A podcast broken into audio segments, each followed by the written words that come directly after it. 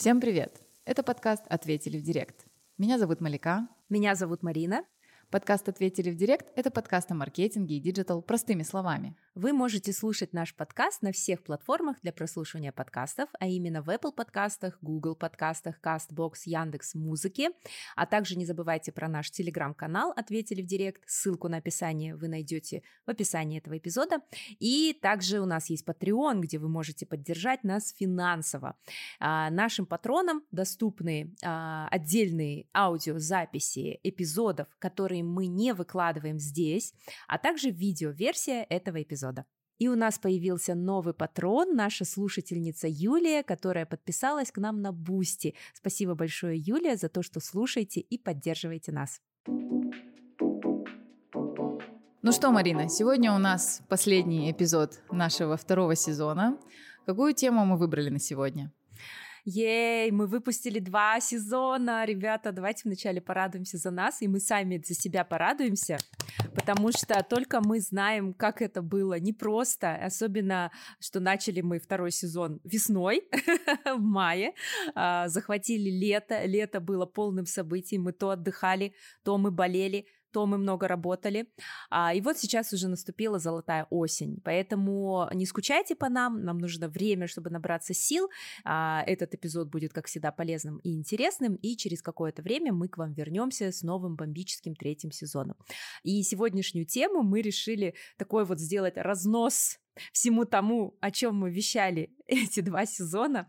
То есть тут мы такие в оппозиции мар- маркетинга будем, да, наверное, и мы будем вам рассказывать, как а, вам не попадаться на уловки маркетологов и как вот а, проходить а, мимо каких-то там акций, да, распродаж и не тратить много денег. Может быть, этот эпизод будет даже больше про финансовую грамотность, да, Малика?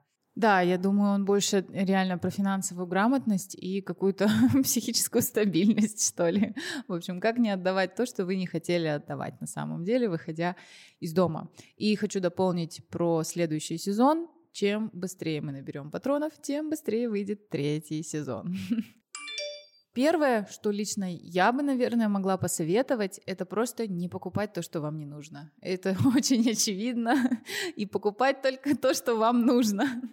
Как похудеть? Э, просто ешьте меньше калорий, чем вы тратите.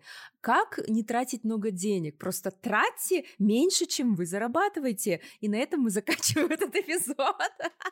На самом деле, в чем суть? Вот это очень легкий, кажется, и поверхностный совет, но на самом деле именно в него упираются все вот эти проблемы потом с перетратами и покупкой ненужных вещей. А, во-первых, просто вспомните, как часто случайно и импульсивно вы покупали то, что реально вам нужно, и то, чем вы реально потом пользуетесь. Да, бывает что-то, что ты просто там не знал, что такое существует, да, или что оно есть, и ты вот увидел, купил и им пользуешься. В большинстве случаев когда вы выходите в магазин за резиновыми сапогами, ваша цель вернуться вечером домой только с резиновыми сапогами. И, и как бы вот эта покупка по дороге, там, лодочек, ой, на распродаже ботинки, ой, то, ой, все, это все зло. Это все работает на то, что вы уже готовы купить сапоги, то, о чем мы говорили в апсейле примерно в прошлом э, эпизоде. Вот еще купите к ним сандали. На самом деле они вам не нужны. То есть просто перед каждым походом в магазин на шопинг делайте ревизию своего гардероба, там, не знаю, что еще, по технике, если вы что-то идете покупать. То есть проверьте и выпишите четко список, что вам нужно. Когда у вас есть список, вам сложнее уйти куда-то в сторону, или напишите список и выделите бюджет. И если вы хотите куда-то вильнуть в бок, то вам нужно остаться играть внутри этого бюджета или уже запланировать на следующий месяц покупку. Если этой вещи уже в следующем месяце не будет, то, ну, значит, и она вам уже в этом месяце была бы не нужна, если бы ее купили раньше. То есть самое главное это просто понимать, что если вам вещь не нужна, не надо ее покупать. Ну вот в плане именно одежды, конечно, помогает зачастую наличие стилиста, который, во-первых, выкинет из гардероба то, что вы не носите, то, что, скорее всего, вы как раз так и понабрали, и скажет, что добрать, потому что обычно как это там, не знаю, вот есть три юбки, к ним нет верхов. Женщина идет вначале к одной юбке докупит блузку, к другой, к третьей. А в реальности можно купить, там, не знаю, какой-то тренч или кардиган, который склеит все имеющиеся верха с имеющимися низами, да, грубо говоря, конечно. Вот, то есть на самом деле просто Правильное планирование своих покупок как ничто поможет избежать лишних левых покупок. Что еще поможет? Не ходить на распродажи. Серьезно. Вообще просто распродажи – это запретный сезон. Никто, не знаю, из там стилистов, fashion-блогеров практически не пользуется распродажами, особенно офлайновыми. Если хотите, ловите онлайновые распродажи. Там вы все равно трезвее, там еще вот пока наберешь в избранное, потом в корзину, потом посмотришь на общий чек и такой, ой, блин, да может мне это и не надо, в общем-то, закрыл и пошел, посмотрел кино спокойно. Новый сезон э, сексуального образования вышел. В реальности распродажи существуют, чтобы просто впихнуть вам то, что компания не хочет выкидывать в большинстве случаев. Как можно по-умному подойти к распродажам? Сходить заранее в магазин, выбрать все, что вам нужно, запомнить артикулы и размеры, и в день распродажи с утра просто прийти, перечислить эти вещи и взять. Все, и уйти. Если их нет, нет, не судьба. Ничего в жизни не случится, если вы эту вещь не купите. Насчет стилиста я бы тоже хотела добавить, что а, в прошлом году я впервые поработала со стилистом, и, честно говоря, я даже, это, наверное, такой лайфхак, да, что стилист действительно помогает тебе экономить деньги. То есть, а, когда я потратилась на разбор гардероба и на то, чтобы мне составили стилистику, то есть подобрали, что именно подходит, ну, моему типу, моему образу жизни, моему образу в соцсетях, и, конечно же, это трата, да, на которую ты, в принципе, ну, не рассчитываешь, то есть я там заплатила сколько там, 40 тысяч э, примерно за разбор гардероба. И было жалко, с одной стороны, потому что, казалось бы, ну, неужели я сама не могу почитать какие-то там профили, да, и э, к бежевым брюкам там подобрать голубую рубашку и одеться так, как вот э, одеваются в красивых инстаграм-профилях. Но это действительно инвестиция, и она действительно помогает экономить вам деньги, потому что мы разобрали мой гардероб, мы избавились от той части вещей, которую я не ношу, которая устарела, которую знаете, такие милые сердцу вещи хочется оставить, но они по факту у тебя 10 лет лежат и просто уже пропахли вот этой вот пылью, да, и шкафа. Вот. И стилист а, подобрала, скомбинировала все вещи, которые у меня есть, и дала список, какие вещи мне нужно докупить. И представляешь, я пошла а, в магазин, в торговый центр с этим списком. Я сто раз, наверное, смотрела на то, что лежит на распродаже. Я смотрела на какие-то а, сотые кофточки, которые у меня уже есть. Я, например, очень люблю худи с капюшонами, ну, потому что все мы сейчас так одеваемся, очень удобно, уютно, и я постоянно хочу купить себе еще больше худи. Но стилист запретила мне, она, например, сказала, что в моем гардеробе мне не хватает там черного жакета строгого, да, для того, чтобы его дополнять там и платьями, и джинсами, и всем остальным, и, допустим, ремня, и какой-то определенной сумки, которая подойдет тоже под многое. И я поняла, что я не потратилась на стилиста. Я наоборот, вот эти 40 тысяч, они мне сэкономили, наверное, 1200-300, потому что я не смотрела ни на что. Я понимала, что мне вот все, что лежит там на распродажах и красиво висит, оно мне абсолютно не нужно. И пусть даже мне могут нравиться сколько угодно всякие там, не знаю, ну, условные платья с рюшами, но я их не впишу вообще ни в какие свои активности, не буду их носить носить и зачем мне это покупать. Поэтому вот со стилистом, с разбором гардероба, я считаю, это очень крутая а, экономия. И тем более, ну, я думаю, что многие из нас, не хочется тут звучать там по-сексистски, говорить, что женщины много тратятся на гардероб, да, вот, но там, мое окружение, да, ты и я, Малика, мы очень любим вещи, мы любим классно выглядеть, и я думаю, что и для тебя, и для меня это такой вот классный лайфхак. Я его, вот говорю, повторюсь, открыла лишь в прошлом году. Плюс еще сейчас как бы мир движется к осознанному потреблению. А мы все несколько лет назад с такой радостью и счастьем восприняли fast fashion, когда можно покупать футболку на месяц, выкидывать ее, покупать новую футболку. Но сейчас мы уже от этого отходим и понимаем, что лучше купить одну качественную базовую футболку, в которой ты проходишь ну, хотя бы год. Да? А, вот. И осознанное потребление — это тоже такой тренд, который противовес вещизму, консюмеризму, противовес всему тому, э, всем тем жирным годам, когда когда мы болели шопингом, лично я, там, свои 20, э, с 20 до 30, я просто таки болела шопингом, и индустрия шоу-бизнеса это поддерживала в виде сериалов, фильмов, э, журналов, то есть постоянное купи, купи, купи. Сейчас уже я, конечно, на это не ведусь. Еще классный метод проверить, хотите ли вы купить эту вещь и нужна ли она вам и отработает ли она себя, это индекс cost per wear. То есть, когда вы берете цену одежды, как цена за носку одну, да, и делите на то количество раз, которое примерно вы сможете надеть эту вещь, ну, допустим, за год, и у вас получается цена одного выхода в этой вещи. И зачастую получается так, что какое-то дорогое платье там, не знаю, за 100 тысяч, оно вот один раз и выносится за 100 тысяч, потом оно выносится еще в химчистку, и потом висит и тухнет в шкафу или перепродается, да. Если, конечно, вы умеете и вам не лень этим заниматься и перепродавать, то хвала богам, что есть такие люди. У меня такие вещи обычно просто висели и потом разъезжались по всяким племянницам, родственницам а, и так далее, чтобы они сходили в этом на выпускной вечер у себя. Вот. Поэтому это очень классный момент, и что он говорит нам? Он говорит, что, например, дорогой костюм, в котором мужчина ходит ежедневно на работу, должен быть и может быть дорогим, потому что потом, когда вы поделите, окажется, что в день его выход там стоит 5000 тенге из дома, да? А вот бывают многие вещи, которые на распродаже кажутся дешевые, там, не знаю, допустим, какой-нибудь пончо боха, а у вас весь гардероб просто базовый и деловой. И вот в этом пончо боха, ну хорошо, вы один раз съездите с друзьями в горы, но оно стоило каких-то денег, ну 10, ну 15 тысяч, ну да, ну там не стоило 40, а стоило 15 на распродаже. Но по факту вам без разницы, сколько оно стоило в оригинале. Важно, сколько оно стоит для вас в ежедневной носке. И получится так, на самом деле, вот у большинства людей, если это посчитать, что ежедневный ваш выход из дома там стоит чуть ли не 300 тенге, там в обычной футболке, джинсах и кедах, да, э, потому что вы это носите по 2-3 года.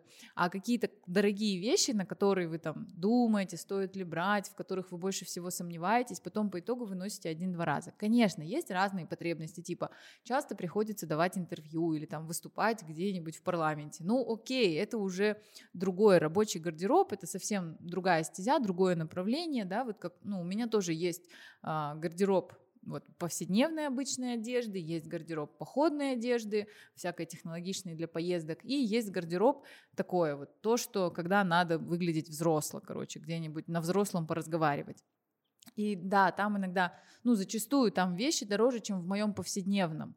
А, но э, как бы я это покупаю, я понимаю, но я никогда туда не беру вещи, которые надену один раз. Слишком яркие, слишком передавливающие, пережимающие. Конечно, классно там пять раз за вечер поменять наряд, как Ксения Собчак на премии Муз-ТВ, но в реальности нам это не нужно, и это не делает нас счастливее, и, как правило, только добавляет геморрой и проблем.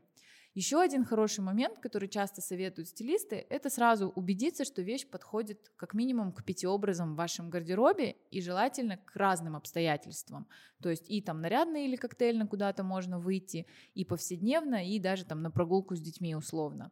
А, это поможет проверить, насколько он встраивается в ваш текущий гардероб и не станет обузой для вас, которой потом надо докупить другие туфли, другую водолазку, другую сумку и вообще другое пальто, и еще желательно другую гардеробную комнату. Поэтому очень важно проверить, насколько он подходит к гардеробу, и поэтому тут важно перестать стесняться купить и вернуть вещь. Реально, я зачастую покупаю вещи с пониманием, что половину пакета я верну. Я просто дома приду и посмотрю, какая водолазка у меня вот с этим поясом брюк именно, да, вот разных фасонов, будет нормально смотреться и там не топорщиться, не выпирать пуговицы, ширинки или что-то еще. Потом я иду и с чистой совестью возвращаю. Не подошло. В общем, просто делайте это с уверенным лицом. Но, к счастью, сейчас ну, в большинстве брендов стали нормально к этому относиться, к возвратам, потому что я помню, раньше, ну, даже там, полтора года, два года назад в H&M, господи, на хромой кобыле нельзя было подъехать, вернуть вещи, потому что они с тобой разговаривали просто как с каким-то последним чмом. А что? А ну? Думаю, да тебе какая разница? Хочу вернуть, возвращаю. Ну, у них свои проблемы. У них часто просто берут там для съемок а, стилисты и художники по костюмам одежду толпами, потом толпами возвращают. А, видимо, у них как-то подвязаны бонусы к чекам или что. Вот, это такие а, два важных момента. Давай, Малика, перейдем к следующей категории, категории бытовой техники и вообще любой техники. В прошлом эпизоде про upsell и кросс мы очень подробно рассказывали о том, как а, вам продают больше и дороже модели техники как в онлайне, так и в офлайне. И сегодня мы, наоборот, расскажем, как сэкономить на этом. Ну, к примеру, а, что касается iPhone, да, который неоднократно из эпизода в эпизод появляется а, продукция Apple вот у нас, потому что мы ею пользуемся, а, но новость горячая, потому что на днях анонсировали новый 13-й iPhone, и появились сразу мемы, то, что там, знаешь, видела, наверное, три девушки в одних платьях, и написано iPhone 11, 12, 13, то есть все то же самое, но компания хочет, чтобы мы обновляли свои айфоны.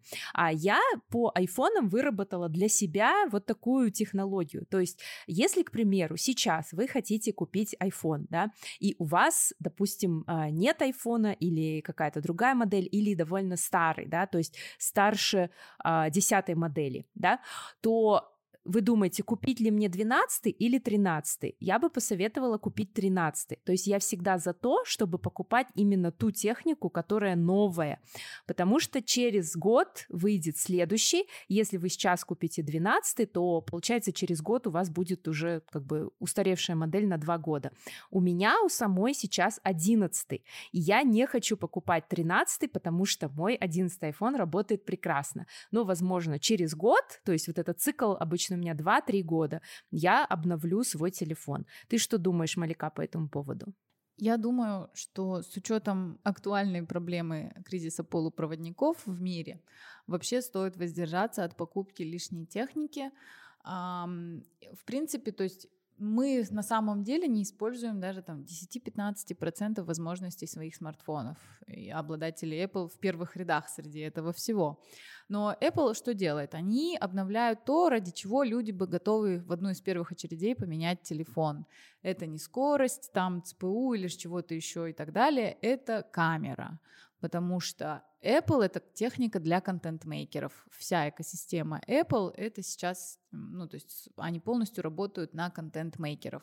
А, и поэтому, разумеется, ты из-за камеры... Вот я, например, меня мой телефон устраивает. Ну, да, он забит по полностью вообще в плане памяти, у меня там 2 терабайта в iCloud и так далее, но а, при этом он меня устраивает, а, но камера уже не та, и уже как бы линзы поцарапались, подстерлись, то есть я вижу, что уже не то качество. Но, к счастью, у мужа iPhone поновее, а, просто его галерея забивается мной постоянно. А, вот, поэтому я пока не знаю, хочу ли я новый iPhone или нет. А, вроде как иногда хочу, а вроде как этот работает нормально.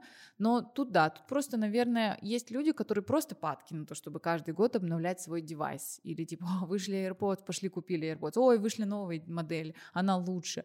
А, вот тут еще у меня такой подход, я никогда не покупаю новый девайс внутри одной экосистемы, первое издание. Ну, потому что, как правило, а, на первом пройдет массовое тестирование условное такое, и второй, третий уже будет с какими-то определенными доработками.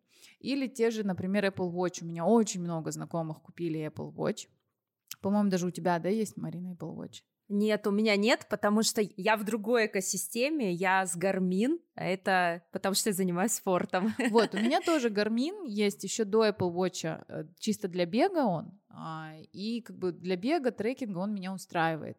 При этом я все равно забываю их одевать, включать там в начале, надевать точнее, а, включать в начале трекинга, вечно не записываю свои маршруты, ну и сейчас уже просто телефон справляется с такими вещами а за пульсом там и дыханием я могу следить сама по старинке. Вот, и я смотрю на всех людей, я тоже хотела Apple Watch, вот в чем фишка, я прям думала, что он мне нужен, а потом я начала смотреть на людей вокруг, которые его себе купили. И на самом деле меня и так бесят нотификейшены на телефонах. Ну, то есть я научилась их игнорировать, я научилась просто, ну, то есть нет ничего срочнее, чем мое здесь и сейчас, да, я могу два часа не отвечать на сообщения, и зачастую потом, ну, это мы обсуждали, что зачастую потом все оказывается само решилось. Я могу легко пропускать звонки, и меня не коробит совесть, что там было что-то важное, потому что там, откуда могут поступить экстренные вызовы, у меня записаны номера, А, ну, то есть, как бы я, я верю в это, по крайней мере, надеюсь, что это так. Вот, и я просто смотрю на этих людей с Apple Watch, и они же, окей, а им теперь не надо доставать телефон, чтобы посмотреть, что пришло. Они же постоянно смотрят себе на запястье. Ты разговариваешь с человеком, и если бы у него просто лежал рядом перевернутый телефон на столе, пока вы ведете беседу, он бы не дергался, хотя бы 10 минут бы не дергался. А сейчас ты как будто с попугайчиком разговариваешь, потому что это вот ежесекундное поворачивание головы, что-то очень невероятно важное там происходит, и ты думаешь, ну окей, чувак, иди туда.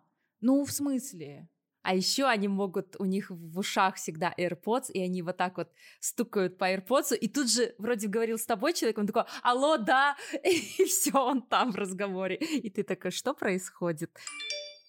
Если вы видите рекламу какой-то техники, и все ее хотят, и вы сами думаете о том, чтобы ее купить, включите здравый смысл, да, во-первых, нужно ли это вам, и чуть-чуть подождите и соберите отзывы, да, спешка, наверное, еще никому не помогала, вот как сделала Малика, а, поговорите с теми, кто купил, да, вот эти же детские часы или эти последнюю модель iWatch, и действительно, или почитайте отзывы, да, и именно про минусы, потому что, возможно, чьи-то плюсы даже окажутся для вас минусами. И действительно, мне кажется, еще очень важно не плодить тревожность, и, наверное, вот эти вот гаджеты нам не нужны. Но при этом есть техника, которая, наоборот, может служить как бы инвестицией, да, то есть для тех же а, создателей контента, креаторов, последняя модель iPhone, вот как ты сказала, Малика, с хорошей камерой, это их заработок, да, это то, на чем они могут зарабатывать. Например, у меня есть подруга, визуализатор, ей действительно нужен был iPhone для того, чтобы чтобы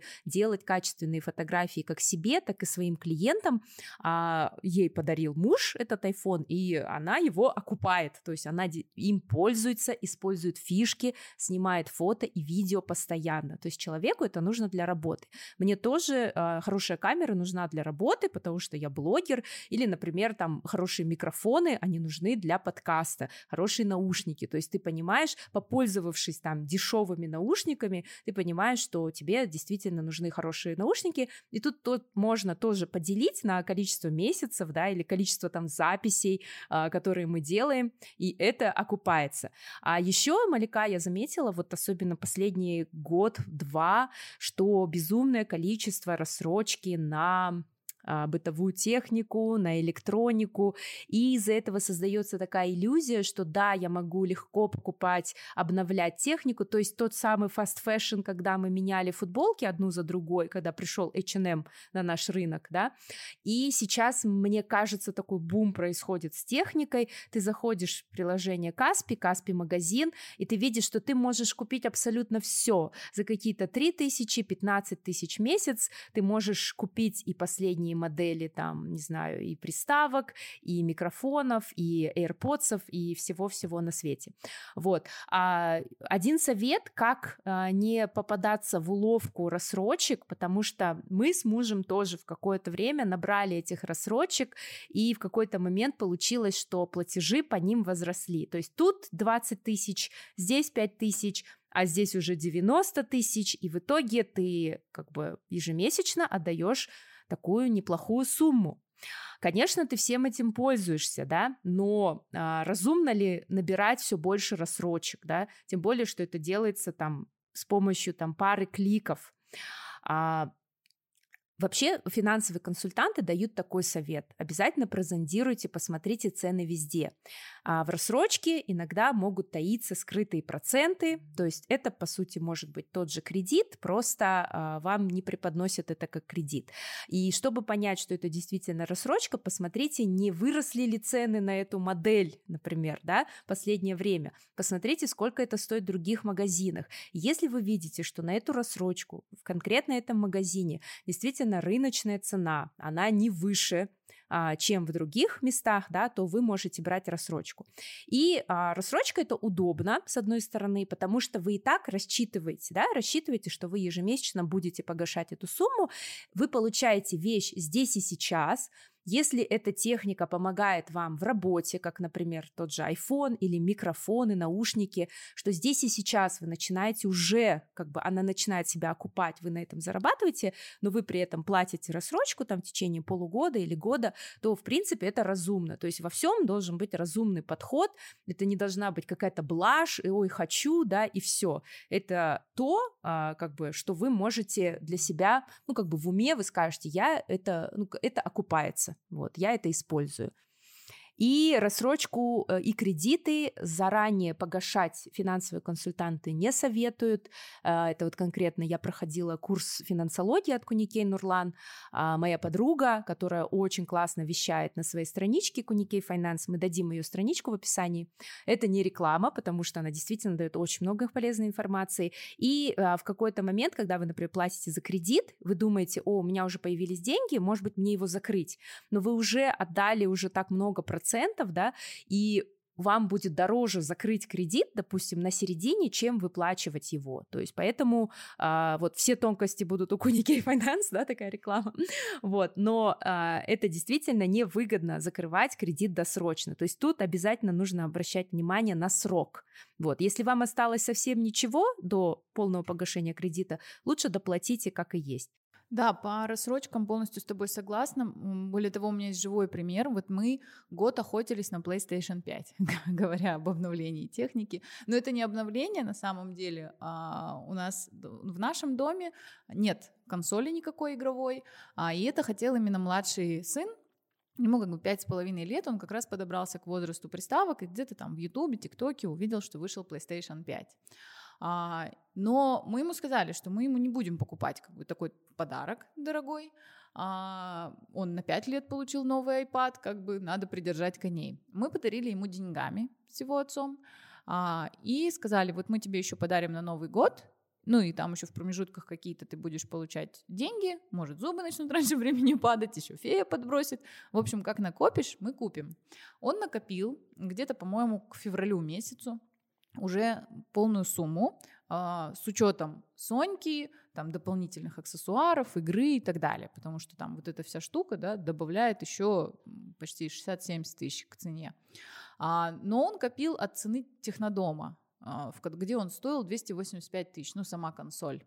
Я открываю интернет, значит, нигде его официально нет. Есть у кучи перекупщиков, перепродажников эм, и там в Каспи магазине, но он стоит 380 тысяч.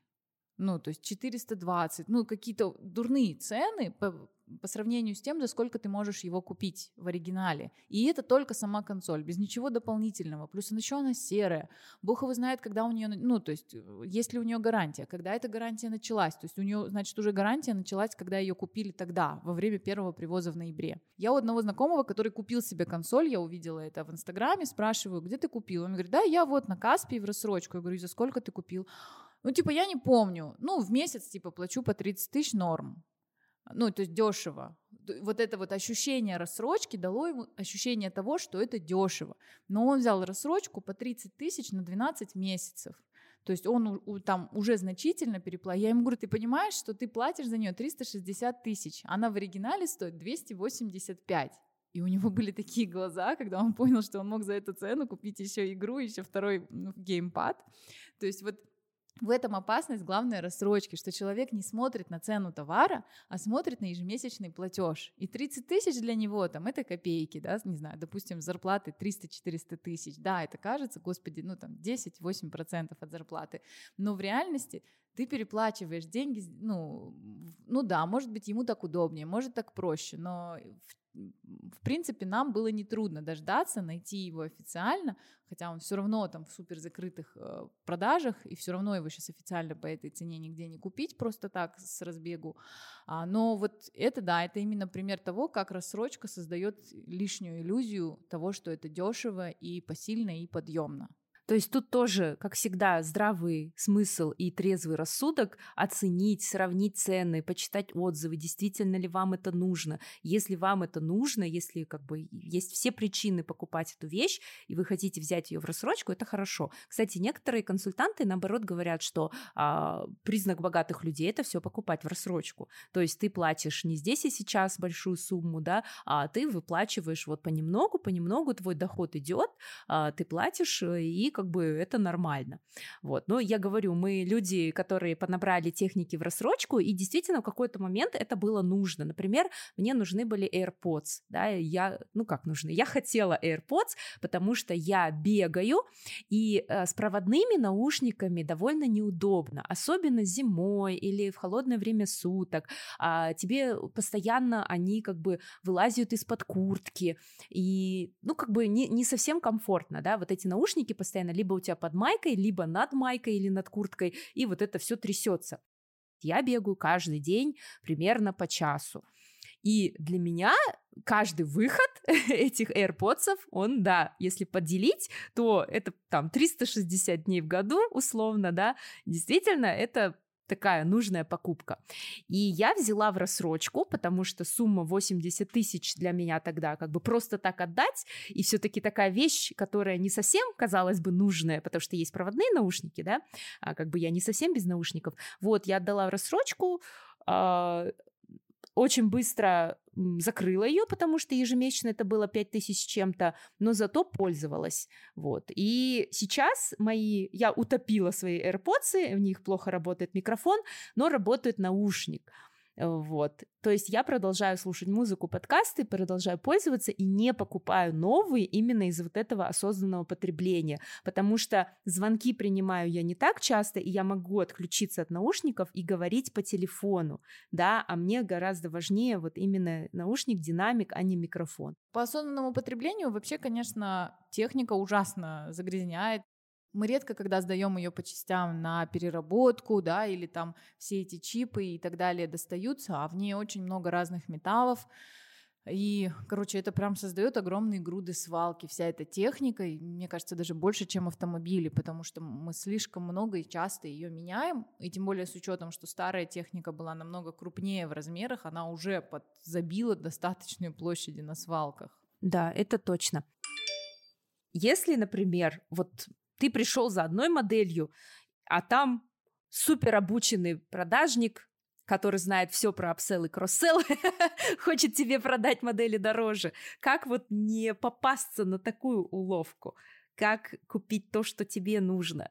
Как ты думаешь, Малика? Вот, например, твой опыт с PS5. Ну, видишь, с PS5 легко, у него нет апсейла или чего-то, и покупка дополнительного аксессуара и игры во-первых, была условием этой закрытой распродажи, ну не распродажи, а зак- закрытой продажи.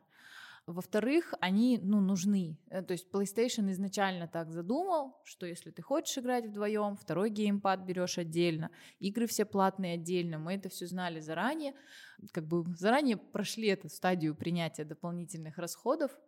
Поэтому тут как бы я не советник, наверное, но что касается покупки, э, ну, не купиться вот на вот этот апгрейд. А, я, наверное, плохой пример, потому что мы вот старшему недавно покупали смартфон, и мы тоже пришли такие, все, вот берем какой-то там Xiaomi, Redmi, что не сильно в андроидах, а, вот бюджет там 30 тысяч или 40, не помню. Но в итоге нам впарили, разумеется, на 10 тысяч дороже, потому что вот у него это лучше, он игры лучше тянет, у него пиксели лучше, и ты как бы там смотришь, и ты реально видишь. Ну, еще мы с мужем геймеры, и мы, ну и, стар... ну, разумеется, ребенок тоже играет в игры на телефоне, и мы понимаем, насколько для вот этого game experience а всего важно качество экрана на самом деле, и скорость подгрузки, и вот это все. И нам запустили там какие-то игры, мы посмотрели, и на основании этого выбрали модель получше, но, а, конечно же, с наказами там и угрозами расправы в случае потери или поломки смартфона раньше, чем через год.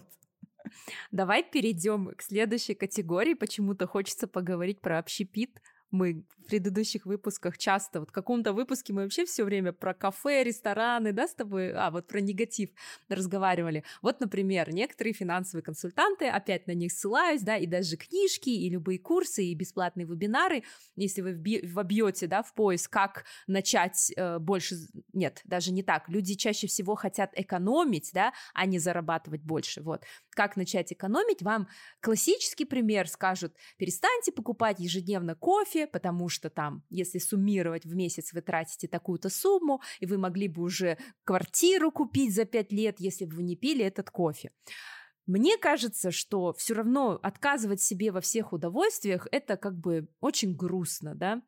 А, и все-таки вот этот кофе, да, он же не просто тебе как, какая-то трата. Этот кофе, он тебя поднимает над вот этим бытием, да, на некоторое время, когда ты действительно чувствуешь себя, не знаю, заряженным, деловым, да, помогает настроиться. Но а, поэтому я не считаю правильным отказывать себе в таких радостях. Но при этом я согласна. Иногда это просто такая привычка, это как психологический голод, также и психологическая зависимость от кофе. А, я себе стараюсь вот спрашивать, да, если я где-то в городе, у меня есть свободная минутка, чтобы перехватить кофе с собой, а, потому что посиделки в кофейне на встречах это я не считаю, это как бы часть ритуала, да, завтрак или встреча, встреча с подругами, с друзьями, именно когда перехватить с собой. Я реально стала себя спрашивать, а хочу ли я этого кофе сейчас, и у меня от кофеина, так как я кофеинозависимая, есть последствия, то есть я вообще стараюсь контролировать, я не пью там на ночь, не пью перед пробежками, то есть я думаю, если вечером у меня бег, то мне не стоит пить кофе, да, например, или еще что-нибудь, вот, и плюс еще одноразовые стаканчики, что я тоже не поддерживаю, то есть часто ми- меня это сдерживающий фактор, что я забыла свою там вот этот тамблер, свою многоразовый стакан, или он где-то в машине далеко, я думаю, ой, ладно, не буду брать кофе, то есть вот эти позывы, да, импульсивные, это касается же и шоколадок на кассе, и еще чего-то, да. А, важно вот, наверное, тоже потерпеть, наверное, минут 5-10, и если не прошло, то купить, потому что это действительно сделает вас более радостными и счастливыми. А если прошло, вы переключились, ну, наверное, не надо покупать. Ну, какой-то вот у меня такой метод экономии на общепите. Я тебе расскажу мой, а, и я думаю, на самом деле это вот редкий случай, когда я могу рассказать про себя хороший пример в плане расходов, экономии и так далее. А, в общем, у нас с мужем а, такая совместная проблема, мы худые. Э, ну, у нас такой, как это называется, такая конституция тела, как там, эктоморф или что. В общем, нам легче похудеть, чем набирать вес или даже держать массу. Для нас это прямо сложно и работа. А, при этом плюс на это накладывается то, что я не фанатка готовки ежедневной. Ну, то есть, типа, я могу раз в неделю, могу там какой-то завтрак особенный сделать в выходные. В походах обожаю готовить. Вот в походах, в горах, в экспедициях, на природе. Там всегда я развожу костер, ставлю казан. Это моя работа но при этом куча помощников э, там нарезают лук, морковь и потом еще моют посуду, да. Но вот сама готовка такая мне нравится. Но вот это ежедневное поддержание питания, а, ну, как бы не дается мне. Плюс еще мы постоянно, ну, вместе на работе, как минимум 5 дней в неделю. А, и, соответственно, обеды мы по-любому должны либо брать из дома, нет, либо куда-то ходить. А, ну и мы вечером приходим домой, некогда готовить, и это превращается во всякие вареники или заказывание еды. Но в какой-то момент заказывания еды ты упираешься в то, что ты заказываешь одно и то же. И, как правило, на самом деле при всем огромном списке в Глово и Вольте это вечно упирается в пиццу, пасту, бургер, ну, то есть какие-то очень быстрые решения. А, и мы подписались на сервис доставки питания ежедневный, а, пятиразового питания. И на самом деле это просто дар богов. Во-первых, по деньгам это нам выходит намного эффективнее и дешевле, чем заказывать доставку. А, и, возможно, прям готовить, если постоянно было бы дешевле, ну, во-первых, мы не пробовали, нам не с чем сравнить. Во-вторых, когда мы так пытались сделать, все равно я заказываю продукты на готовку под одну готовку, под две готовки. Я не могу. Вот это заказывание на месяц, уже я поняла, что это лично для меня абсолютно неэффективная история. Я потом это выкидываю, или ты пытаешься что-то сделать из банки грибов и фасоли, потому что у тебя только они остались, зачем даже ты их брала. Вот. И а, в итоге готовка нам обходилась не дешевле а, таких вот вещей. И на самом деле этот сервис доставки 100 тысяч там с чем-то, ежедневно тебе привозят 5-6 э, боксов. А, оно сбалансированное, оно подобранное под тебя. Плюс еще у нас с мужем свои предпочтения. Там муж не ест каши, мы не полностью убрали красное мясо, курицу, молочку, цельную молочку, а вообще без вопросов. То есть там, где у него блюдо с курицей или мясом, у меня там по два раза в день лосось может быть. А, или там, где у него пудинг с семенами чия на коровьем молоке, мне будет на кокосовом молоке. А, и то есть это не напрягающая их замена вообще, хотя, ну, все мои боксы подписаны именным, именным видом, а мужу просто колоражем. Я понимаю, что я им создаю чуть больше проблем там, чем кто-то попроще, типа мужа. Вот.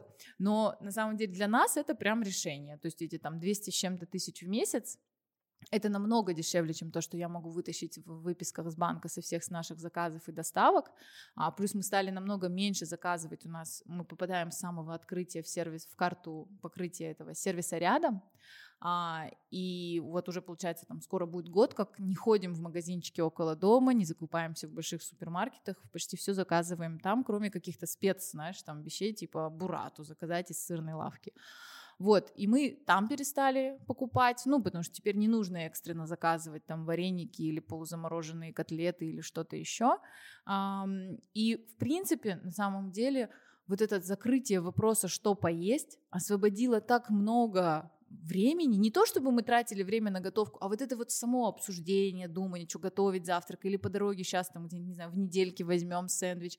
Ну, то есть Сейчас мы все время, пять раз в день знаем, что у нас есть что покушать, мы не трепим друг другу нервы, и ты вообще не тратишь, ты можешь продолжать думать, о чем думал, там что-то записывать, что-то делать, а, просто вот повернувшись и взяв вилку. Всем рекомендую задуматься об этом варианте, просто хотя бы предположить, потому что, ну, это реально, это очень разнообразно, это вкусно. Конечно, есть разные сервисы, мы тоже на разные напарывались. Я не буду говорить, каким пользуюсь я, кто сильно хочет, может следить за мной в Инстаграме, там я иногда их упоминаю, а, но бесплатно, конечно, точнее, я им плачу за то, что я их упоминаю. Но у них 28 дней не повторяется меню, за 28 дней ты, разумеется, уже забываешь, что было, и очень вкусно, там, не знаю, недавно был стейк из семги, и сверху подушка из а, кино, там, с чем-то, с чем-то, с чем-то, и это просто, ну, это реально вкусно, и это то, что там ты в кафешке не закажешь. Вот. А, мне кажется, еще более лайфхачный вариант это кушать всегда у мамы, у бабушки. ну, как бы это такой издревле, такой осознанный самый. Шутка. Но это подходит только тем, кто рядом с ними живет. Да, да, да, конечно. Это на самом... То, что ты говоришь, это действительно проблема больших городов. Потому что вот эта опер... твоя операционная память твоего мозга, допустим, днем в рабочее время должна заниматься решением кучи задач.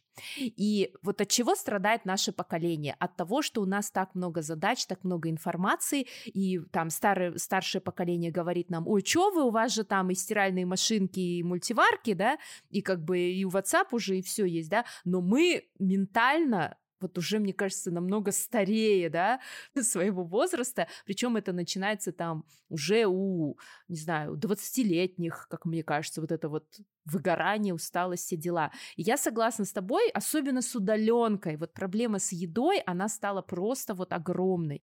И реально, вот ты вот в процессе а, какого ну, в каком-то рабочем процессе, ты сидишь там, либо встречи в зуме проводишь, либо просто тебе нужно сидеть, вот думать, писать, работать, что-то там в компьютере делать.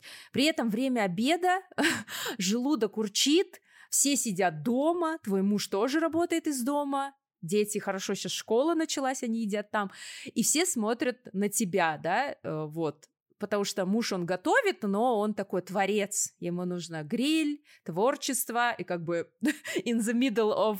Вот он как я, как я. Я тоже хочу, я Малика, я тоже такая, но семью-то кормить надо, вот. И получается, я бросаю всю работу, и я иду готовить есть, да. Параллельно я включаю стиралку, хорошо, все поели, все довольны, посуда в посудомойке, окей, мы держимся, достижения ты опять села, у тебя мыслительный процесс, и там стиралка, да, вот кричит, и ты такая, черт, надо вставать и вешать. Я поэтому сказала, я буду выезжать в кофейни к чертовой матери и буду работать там. Вот, это действительно, это проблема вот именно мыслительная, да, что купить, что приготовить, чем накормить те этапы, которые ты описала, я пока на этапе мы доставок и всяких замороженных полуфабрикатов, это спасает. Плюс еще мамы, которым мы выходные можем ездить кушать, да, помимо твоего метода, также вот именно метод, как не тратить больше, это не ходить в супермаркет, а заказывать онлайн. Да, это кому-то кажется дороже, но ты защищен от импульсивных покупок.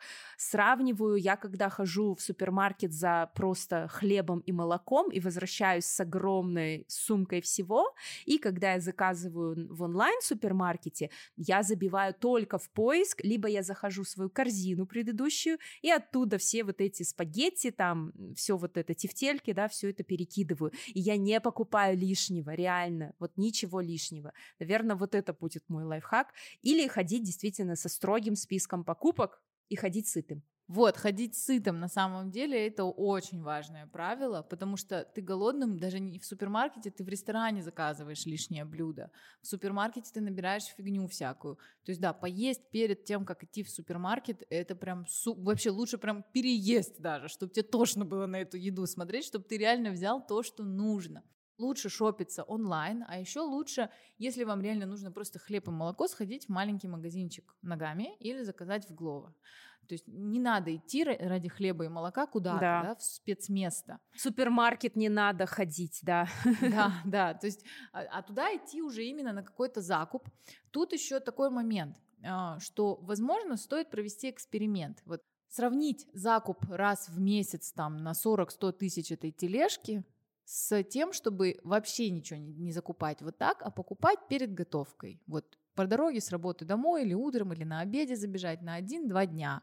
И фрукты, и овощи, и хлеб, и молочку, и все на свете покупать вот так.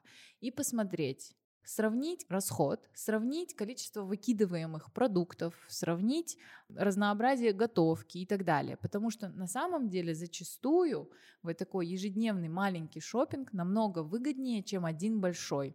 Ну и даже если закупаться в том же там, ну, каком-то большом супермаркете онлайн, вы не обязаны набирать большую корзину. Вы можете заказать два пакета. Ну, то есть это же обычно как? Типа, ну, раз заказываю, то сейчас еще, давай нам сардины, шпрот, 10 килограмм макарон. Нет, не надо. Возьмите именно то, что вам нужно в обозримом будущем. То, с чем вы знаете, что и в какой день будете делать. Только так вы сможете защитить себя от вот этих копящихся там каких-то консервных банок или выкидывания пятого килограмма кабачков, потому что вы никогда их не готовите, но всегда надеетесь, что вот в этот раз мы будем питаться овощными рагу вместо стейков. И еще один момент. А, это про большие размеры упаковок. То есть всегда кажется, и оно на то и построено, типа баночка там 200 грамм стоит, допустим, 500 тенге, а 400 грамм стоит 700 тенге. Ой, 400 грамм выгоднее. Но здесь вам важно понять, вот, например, консервы.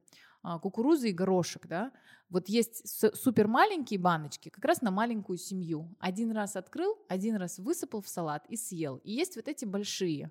И, возможно, ну, у кого-то они нормально расходятся на, за один раз, кто-то умудряется утром их там доиспользовать, хотя они уже подсыхают, когда киснут там, да. Но в большинстве случаев это просто вот эти вот открытые незаконченные вещи выкидываются. То есть, да, вы как будто сэкономили, но на самом деле вы просто обманули себя, вы купились на эту фишку маркетологов про двойную цену. На самом деле они не делают ее с такой маленькой разницей, чтобы вам было выгодно. Они делают такую цену, чтобы вы купили этот размер.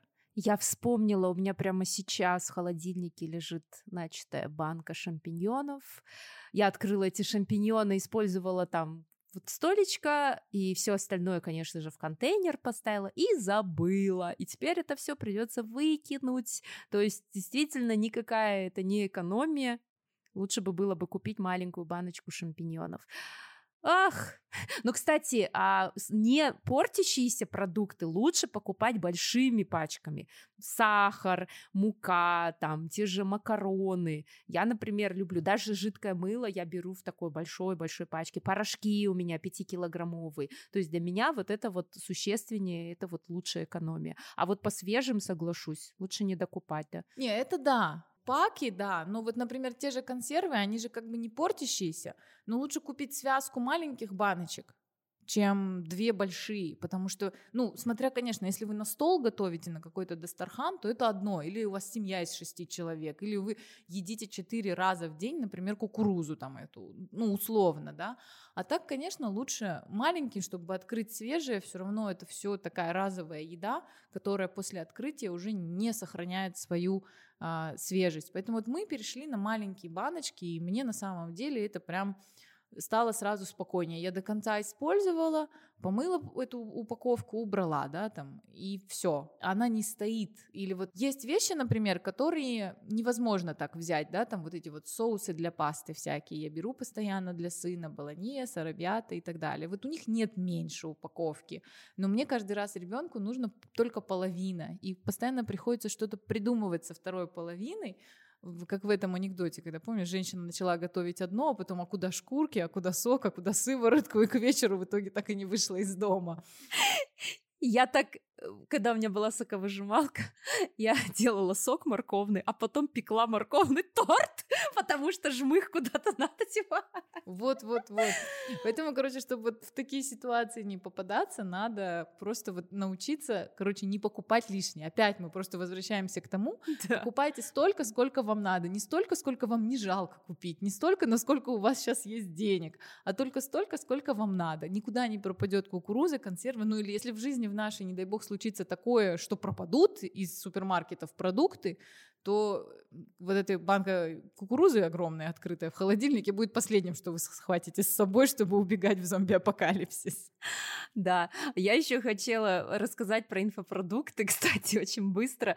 А, то, что реально на карантине был огромный бум продажи инфопродуктов, казалось, что ну, мы уже про это говорили, что столько времени я потрачу его на самообучение. Оказалось, что все эти курсы так и лежат, не открытые, причем это всегда дешевле, чем офлайн курсы, да, поэтому, ну, многие курсы стоят так, что ты как вот кофе купил и забыл. И хорошо, что в этом году люди стали более осознанно к этому подходить, потому что, ну, мне кажется, все равно, даже если ты купил онлайн-курс, потратил там 5 долларов, а он у тебя лежит, но все равно это как-то ты ну, энергия такая незавершенная, да, ты все равно его не прошел, он где-то там лежит, люди старались, делали, вот, поэтому всегда тоже подходите сознательно, и особенно с онлайн-курсами хороши именно те, которые ограничены по времени. То есть, когда, допустим, уроки открываются там на следующую неделю, закрываются после того, как ты его прошел, когда, допустим, доступ есть в течение всего лишь месяца, это стимулирует вас, когда вот есть дедлайны, да, какие-то, или когда проверка заданий, но при этом всегда оцените свое время. Я, как человек, который полтора года вел онлайн-курс по подкастам, я видела, как люди также хапали, набирали, да, брали этот курс и брали еще кучу других курсов, и у них еще ребенок шел в школу, еще новая работа и переезд в другую страну, и как бы они говорили, у меня нет времени, я говорю, ну, конечно, у вас нет времени, вам нужно было подготовиться, ну, как бы жизненный этап свой, хотя бы месяц вот этот оставить на то, чтобы пройти нормально этот курс. Поэтому тут тоже важно подумать, есть ли у вас время. И еще помимо времени, мне кажется, самое важное это будете ли вы применять эти знания. То есть мне действительно, как вот этому инфобизнесмену, да, нач- начи- начавшемуся и уже закончившемуся сейчас, потому что сейчас я не веду курс, я сама выгорела от курсов, вот, а, пожалуйста, определитесь, чтобы этот курс был для вас полезным и чтобы вы был какой-то результат, чтобы вы практиковались и хоть что-то сделали. Ну, не для всех такой подход хорош, кто-то хочет просто пройти, узнать, возможно, понять, что ему это не нужно в жизни, но получив этот опыт. Да, на самом деле вообще лучше всего знания с курса применять сразу. Моментально. И на самом деле многие курсы, вот кто тренера устали, что, ну, преподаватели, эксперты, авторы, а, что курсы уходят в никуда, у них прямо как часть задания сразу создать страницу, постить там и так далее, да, писать или сразу это сделать. Вот я, у меня сейчас такой курс, висяк, это курс по мехенде, рисование хной по телу. А мне нравится как медитативное занятие, ну, плюс я еще часто где-то там куда-то шаландуюсь, было бы прикольно самой себе рисовать. Попала я на него через платный марафон вообще, а, который был больше теоретический, но на котором я узнала многое о том, почему вообще на пляжах и так далее нельзя ни в коем случае этим рисовать, и хожу теперь просвещаю своих подруг, вот, потому что на самом деле там очень много тонкостей, и можно только у хороших мастеров дорогими материалами рисовать. И вот, и дальше я уже вписалась в курс рисования прямо, заказала материалы, материалы лежат, и, и так, но я все никак не могу добраться, вот сесть, рисовать. Уже две недели курс идет, четыре недели курса осталось. Но я все каждый день себе говорю, вот сегодня вечером, но там сложность в том, что вначале нужно подготовить хну, она должна 12 часов настояться, и то есть у тебя нет такого типа вот сейчас. А если в этот момент не было времени, то все, ее надо смывать, замешивать новую. И вот у меня так неделя уже происходит. Я только классно научилась мешать ее. Вот, и там как задание, даже если ты не собираешься это монетизировать или делать делом своей жизни, да, там вот это рисование хной, а, вот как в моем, например, случае, все равно она говорит, ну сделайте левую страницу, но вы должны начать э, выкладывать фотки своих работ, а, чтобы видеть их со стороны, даже если вы не собираетесь заработать, просто напишите в шапке, не работаю на частные заказы, и все. Ну, то есть, как бы нет ничего такого. Но пока вы не заявите, вы в любой момент съедете. А у нас с вами еще до декабря еще про курс у меня в пакете взят. Вот. А, что важно, еще один момент перед покупкой курса, вот, то есть то, что ты говоришь, там, распланировать время, применять знания, это уже когда человек выбрал курс. А вот когда вы еще на этапе выбора, выбирания, а, или вы случайно через таргет попали на какое-то объявление или что-то еще. А, во-первых, не покупаться на вот эти здесь, сейчас, срочно, только сейчас, а с 3 часа осталось до скидки а, и прочее. Потому что если это большие школы, на чаты которых и каналы подписано много людей, вы это увидите, потому что вас, скорее всего, после регистрации перекинет в Телеграм, у них запуски регулярные. И просто оставаясь в боте, например, нужной вам школы, рано или поздно вы нарветесь на новый запуск. За это время что вам важно сделать? Во-первых, понять вообще, нужен ли вам этот курс, да, и нужны ли эти знания. И если нужны, или вы даже как раз думали, что вот на эту тему по поучиться немножко, поищите бесплатную информацию. Серьезно, вначале поищите бесплатную информацию. И ее в интернете дофига. По возможности, там, если вам позволяет английский, ищите на английском тоже, на русском, вообще как угодно. Смотрите видео, посмотрите на Курсере доступные бесплатные курсы, на Udemy, ну, то есть их много есть, которые без сертификата. Если вам не нужно кому-то там предъявлять этот сертификат, то нафиг он вам сдался.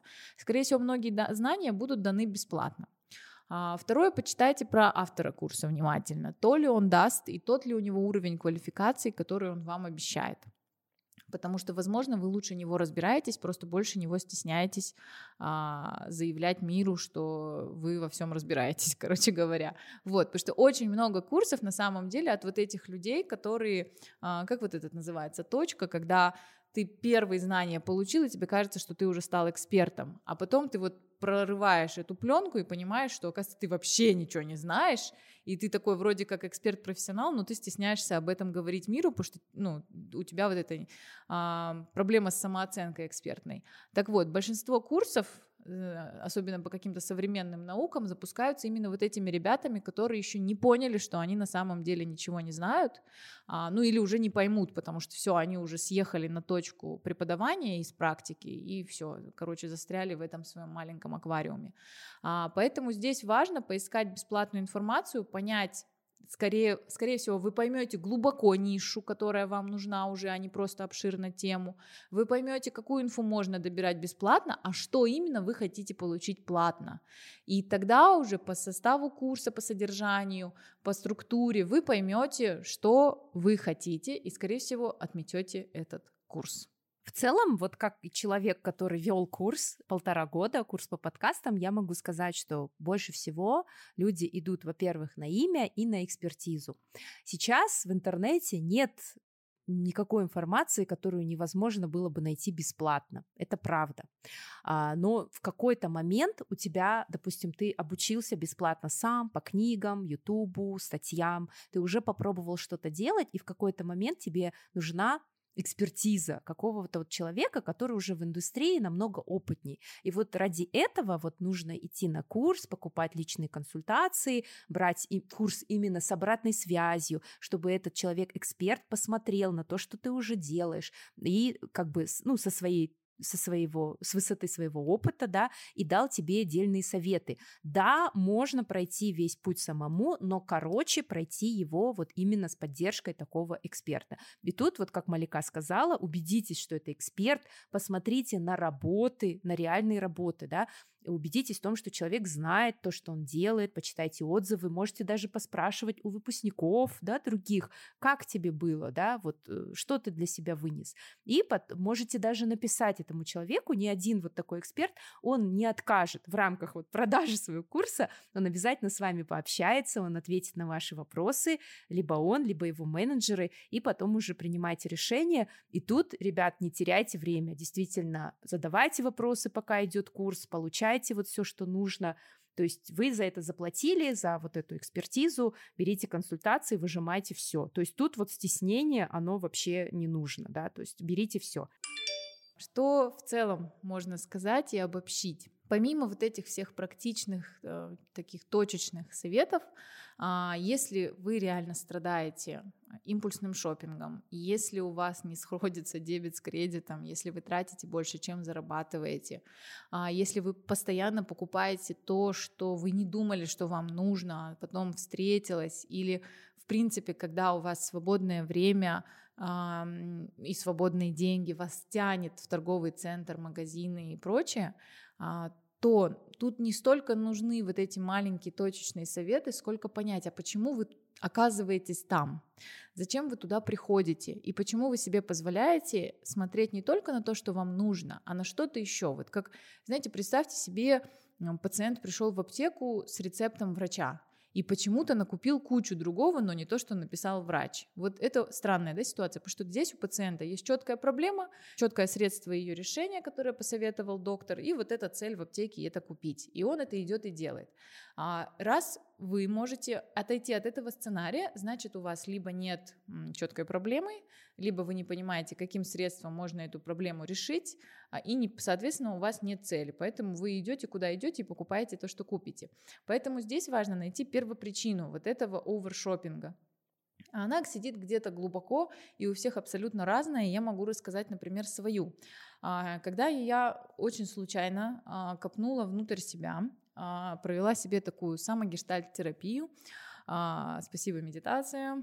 вот. Э, я задалась вопросом, почему я шоплюсь, почему я а, постоянно что-то покупаю, что не планировала, или когда вот у меня вот эта свободная минута и деньги, оказываюсь почему-то в примерочной Зары.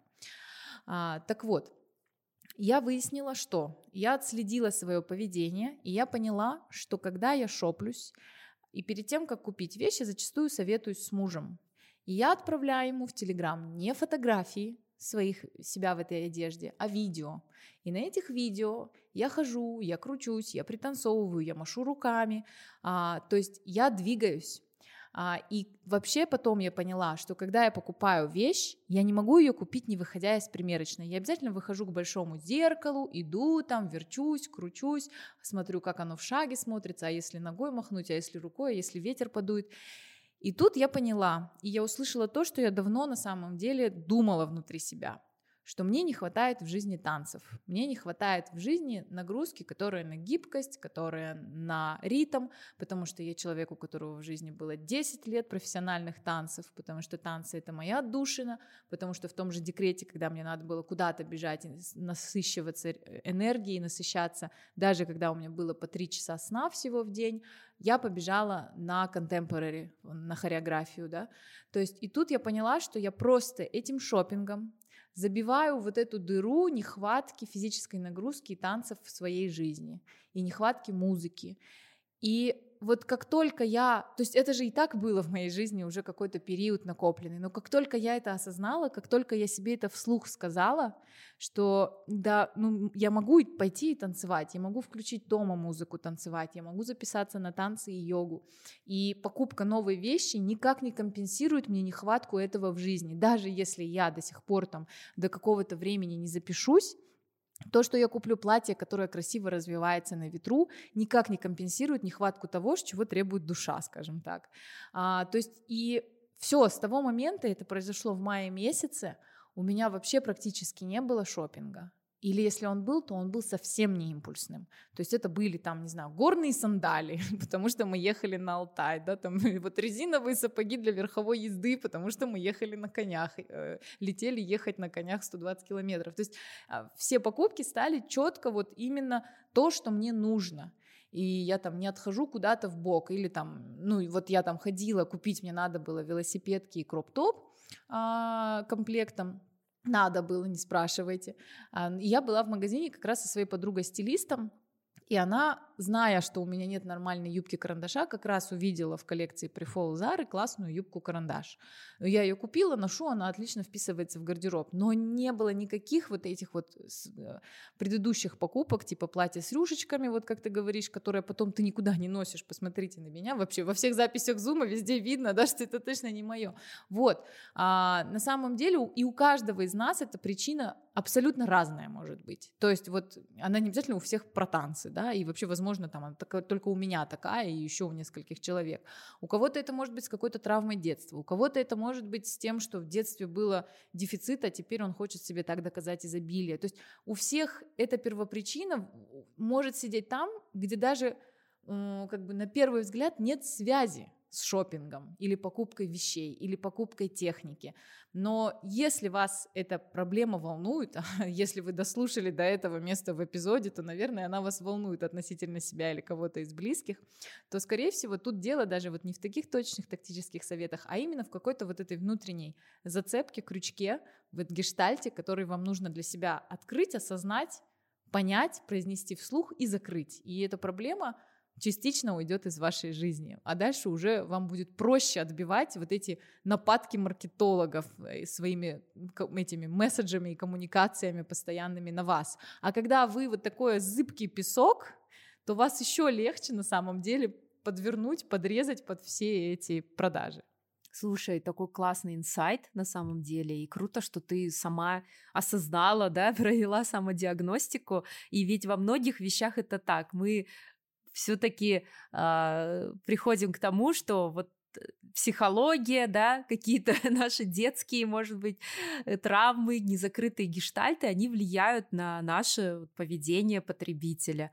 У меня долгое время, я прям в шутку называла это шопинг-терапией, да, это для меня была терапия, а, когда я работала в корпоративном секторе, жила одна, и, возможно, я чувствовала какое-то одиночество, и поход в ТРЦ, он всегда дарил мне ощущение, что я с людьми, я вот здесь, и я постоянно постоянно вознаграждала себя покупками. Я просто блуждала из магазина в магазин, и если мне что-то нравилось, я это покупала, даже не задумываясь о том, нужно мне это или нет.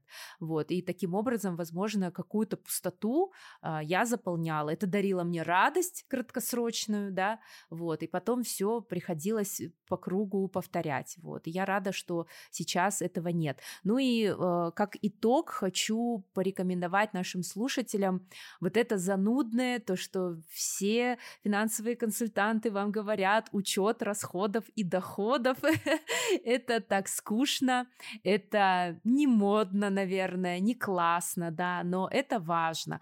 А, я человек, который вел учет расходов с 18 э, до 27 лет, у меня был Excel-файлик, в котором вся моя жизнь, там можно отследить все мои привычки, да, то есть из года в год я вела этот файлик, и он сломался, когда я вышла замуж, потому что я не знала, как вести учет расходов, когда у вас уже общий бюджет. И плюс я еще зависела финансово от своего мужа, и его я не могла заставить, естественно, там мне приносить чеки, поэтому я все это закончила. Но а, с этого года я опять веду учет расходов только своих, вот, и это мне помогает. А учет доходов — это тоже очень важно, это то, что многие упускают, потому что если вы особенно, ну, если у вас не один источник зарплаты, да, э, вашего дохода, зарплата, и даже если один, все равно ведите, потому что даже какие-то вот там, не знаю, я делаю озвучки, некоторые озвучки могут стоить там 5-10 тысяч тенге, и казалось бы, ну, получил, ну, купил продукты и все, да, ручеек этот неучтенный.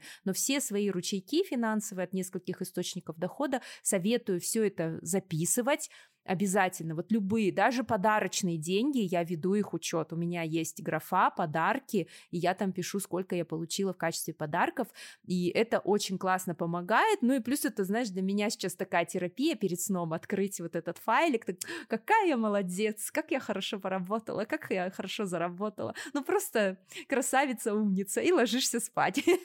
Вот. Но я знаю, почему учет расходов пугает многих, потому что вы боитесь, что вдруг вы тратите слишком много, да, там на какие-то свои кофе, одежду, еще что-то. И поэтому хочется жить в иллюзии, но в иллюзии жить долго, к сожалению, нельзя. Ну что ж, дорогие наши слушатели, вот и подошел к концу второй сезон нашего подкаста «Ответили в директ». Да, на самом деле было классно, было круто. Это э, очень интересный новый был формат для нас во втором сезоне. А, мы еще подумаем, с чем мы вернемся в третьем сезоне. А, пока я напоминаю вам о том, что у нас на Патреоне уже есть классные выпуски, которые ждут вас, чтобы вы их послушали. А, там у нас уже лежит эпизод небольшой про 4P для нишевых предпринимателей. Что такое для вас 4P, как им пользоваться, как продвигаться без прямых продаж и зачем нужно обучать клиентов. Также там вы найдете эпизод про жизненный цикл принятия технологий, как маркетологи используют эту информацию, а, про то, какие аудитории легче, быстрее или сложнее покупают новую технику и какие-то вообще инновационные продукты. Также там есть небольшой отрывочек про матрицу Ансофа, а, о позиционировании товаров на рынке и вообще, что такое матрица Ансофа. А, и там же у нас выходят видеоэпизоды видео шестого эпизода, такое же в зуме, как сейчас мы пишем, а, про э, эпизода про upsell и кросс-селл, и вот этот эпизод тоже будет видеоверсия без э, никакой вырезки катов, вы услышите все наши оговорки, вещи, которые мы хотели сказать, но передумали, и то, что осталось за кадром. Вот, и пока мы будем на каникулах, а, Patreon будет продолжать пополняться, а с чем вернуться в третьем сезоне, мы в том числе ждем от вас идеи, рекомендаций, а, что вы подчеркнули из первого, второго, что вам было больше всего полезно, что бы вы хотели услышать, на какие темы или в каком виде, в каком формате, или, может быть, с гостями. А в следующем сезоне пишите это в телеграм-канал а, к Марине или нам в инсте в директ. Мы будем рады услышать вашу обратную связь. Да, наши контакты будут в описании к этому эпизоду, поэтому не стесняйтесь, пишите, критикуйте, э, ваши хвалебные отзывы тоже будем ждать. Всем спасибо и пока, будем скучать.